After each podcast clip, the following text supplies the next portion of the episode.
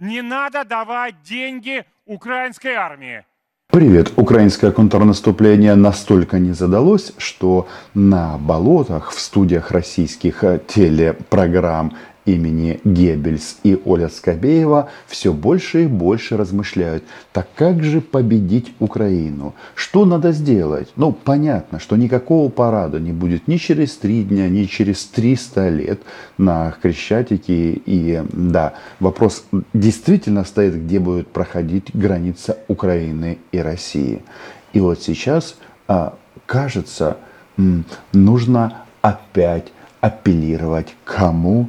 к дяде Сэму, к Вашингтонскому обкому, потому что это единственная и последняя надежда Владимира Путина. А, там сенсация. Вот вы упомянули а, Рама с вами, у него очень интересное название, как немножко как мало мама мыла раму, так сказать, там и так далее. Любая надежда российского фашистского государства на болотах воспринимается как сенсация. Да, действительно, Вивек Рамасвами высказался очень как-то не по-республикански в части украинского вопроса. Но, как говорится, на то она и демократия, на то они и выборы, чтобы эм, позиция каждого была видна, глупость каждого была видна. Так вот, как выглядит надежда российского рейха? Что-то подобное когда-то они говорили про нашего Дональда Трампа. А что Дональд? А Дональд решил, что, знаете что, я здесь этот а, орел. И для начала первый в американском правительстве из президентов, да, именно так, одобрил передачу Украине джевелинов.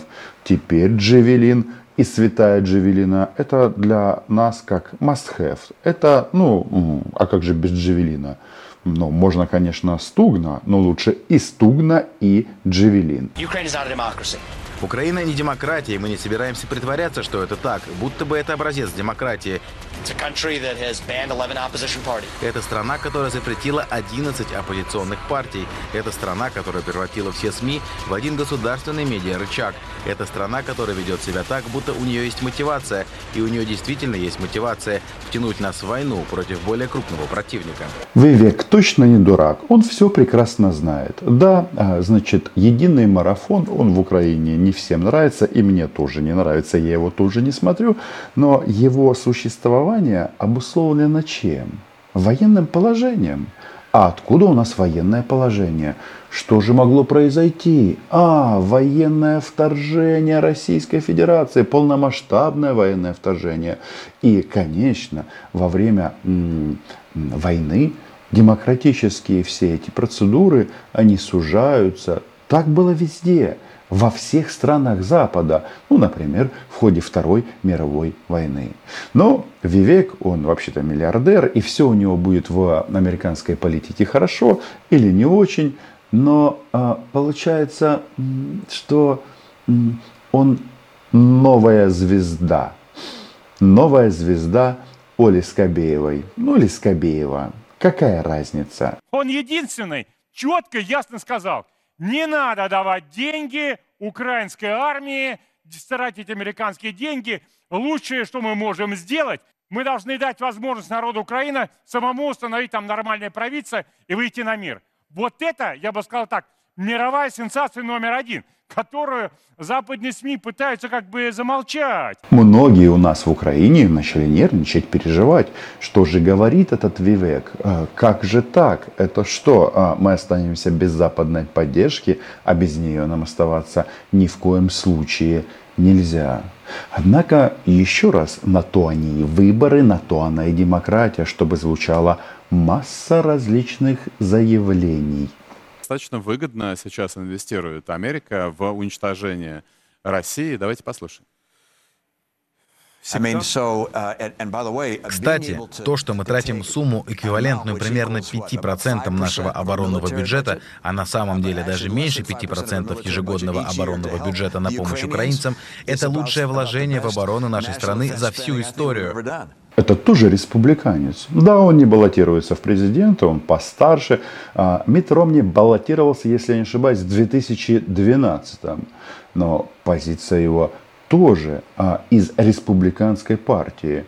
И кажется, она обусловлена а, ну, реальностью, то есть по факту, что мы здесь слышим, что для Америки эта война обходится ну, недорого. Скажем прямо, недорого. И Ллойд Остин, да, прав, можно лучше и больше. Но почему нужно продолжать поддерживать Украину?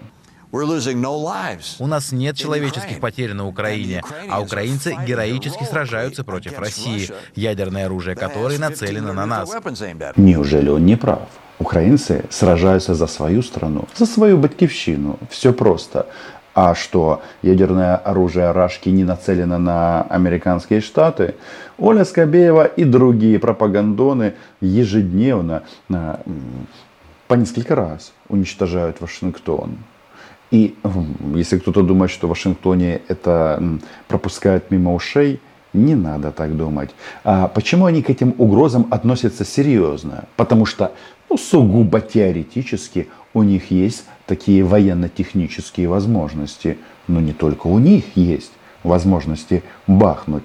Если ты грозишь радиоактивным пеплом, кто сказал, что это игра в одни ворота? В эту игру можно играть вдвоем. Маргарита Симонян, которая жалуется, что к ее дому все ближе и ближе подлетают украинские дроны – уже многое начала понимать. Смотри предыдущее видео. Таким образом, мы сокращаем и разрушаем российскую армию за очень незначительную сумму по сравнению с тем, что тратим на другие оборонные статьи. Слава Россия — это хорошо. Это лучшее, что можно сделать для Америки. Убедиться, что люди с нацеленным на нас ядерным оружием становятся все слабее. Только мы сильнее становимся.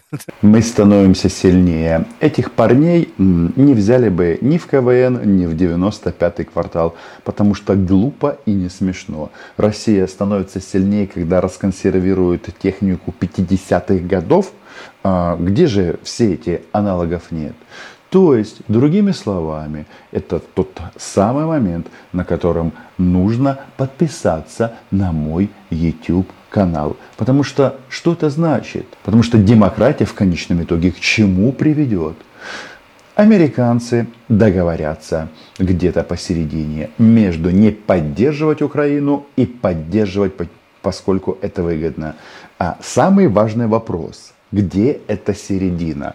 И пока эту середину определил действующий президент Джозеф Байден. Не исключено, что его американцы переизберут. Не переизберут, это их дело. Но решение это принято здесь и сейчас. И внимание, чего оно касается? Передачи Украине самолетов. То есть думают они как раз о том, как сдвинуть ситуацию с того а, положения, на котором она находится. Потому что вот эти вот заявления на тему, что очень медленное наступление, оно всех задолбало. И нас задолбало, и американских генералов задолбало. А все почему? Э, Сырский и ВСУ Залужный, они действуют достаточно разумно в тех условиях, в которых они оказались. У них нет ПВО полноценного, у них нет господства в воздухе. Поэтому требования американцев, мягко скажем, неадекватные, я бы так отметил. Я тут стою на стороне Залужного и Сырского, которые ведут эту стратегию, потому что по-другому вообще в их условиях воевать нельзя. У нас настолько плохо с ПВО, что российские нацисты, ну, фактически каждый день мечтают, как их бомболеты прилетают в Киев и бомбят, убивают здесь всех, женщин, детей, мужчин. Но м, почему это только м, их иллюзия, их э, план неосуществимый. Потому что нет такой возможности. Потому что не могут бомболеты прилететь. Потому что их собьют, а летчиков, а, да, летчиков, если они выживут, обменяют. Чуть-чуть попозже, через несколько лет. А вот в части м, авиации, ну да, мы наконец-то всех убедили. Я вообще, если честно, всегда удивлялся, почему а, наши американские друзья а, снабдили нас прежде всего исключительно бронетехникой. Я всегда говорил, что а, война с такой страной, как Российская Федерация, она предполагает комплексный подход. Что это значит? Это значит, что наши танки, Брэдли, Леопарды и все то, что едет и стреляет, должно быть защищено с воздуха. А оно не защищено. Это что значит? Это значит разбазаривание ресурса. Потому что, чтобы сыграть и победить, а, нужно а, поставить все. И решение это, еще раз, принято. Да, есть какие-то тактические успехи, есть небольшие вклинения. Но на данном этапе не более того. Я хочу еще раз подчеркнуть. Сам факт наступления украинской армии на Рашу, на российские позиции на украинской территории, но говорит о том, что они даже сами уже не претендуют на что там, э, на вторую армию мира. Сам факт того, что украинские дроны летят к российским аэродромам на российской территории как на работу, говорит о том, что слишком много изменилось. Но что мы сейчас слышим? Что говорит полковник Ходоренок? Они а, тут все по факту но фиксируют профессионализм украинского высшего военного командования, что мы продвигаемся с а, но, ресурсами, которые нельзя назвать системой, потому что воздух не закрыт ну или закрыть частично. И да, российская тактическая авиация, она постоянно работает на Запорожском, Херсонском и других линиях фронта. А почему? Потому что а, нет F-16. Но это же можно быстро исправить. И генерал Милли говорит, что еще чуть-чуть и будем бомбить. На Западе относительно хода боевых действий э, на Украине озвучивается примерно следующая версия. Типа Соединенные Штаты и их союзники по Североатлантическому альянсу предоставили вооруженным силам Украины все необходимое вооружение, военную специальную технику, обучили бойцов-командиров, привили им победоносные э, натовские э, концепции, а своевольные украинские генералы начали действовать по-своему, на свой манер, и этим и объясняются вот эти все неудачи, связанные с контрнаступлением. Ну, по большому счету, вообще-то, наверное, все-таки не так, потому что э, э, все планы э, командования вооруженных сил Украины ведь разрабатывались при непосредственном участии э, американских э, военнослужащих, согласовывались с ними. Именно под эти планы давались и необходимые ресурсы. Так что вот обвинять э, украинских генералов в своеволии, наверное, не стоит. Э, это очень такая удобная версия, но она все-таки мало соответствует действительности. Это значит, что натовские генералы должны пойти в высокие политические кабинеты, а возможно уже пошли, и там сказать, ребята, Джо, Олаф, Макрон и другие уважаемые люди, вы чего хотите? Вы хотите, э, чтобы увидеть грустное лицо Владимира Путина? И для этого нужна победить. А для того, чтобы победить, нужно больше оружия и, а, соответственно, всех видов оружия. И решение действительно принято. Но Вашингтон не думает о компромиссе с Российской Федерацией. Лето было неприятным и в некотором смысле разочаровывающим для Украины и ее западных покровителей. Но вместо того, чтобы искать быстрого дипломатического выхода, большинство высокопоставленных американских чиновников, похоже, более чем когда-либо убеждены в необходимости твердо стоять на позициях Киева. По их мнению, Соединенные Штаты не могут бросить своего союзника. Вашингтон детально обсуждает с украинским командованием извлеченные уроки из наступления, которое развивается намного медленнее, чем планировалось планировалось. Это обязательство продолжать поддержку не означает, что официальные лица США не критикуют то, как украинские командиры вели контрнаступление. Американские военные считают, что украинская армия слишком быстро расходует снаряды и распыляет свои силы. По одной из оценок ВСУ расстреляли уже 2 миллиона снарядов калибра 155 миллиметров. На Западе они это называют brainstorm, то есть подумать вместе, как сделать так, как тебе нужно. Да, а, звучат разные оценки и среди военных, и среди политических экспертов экспертов.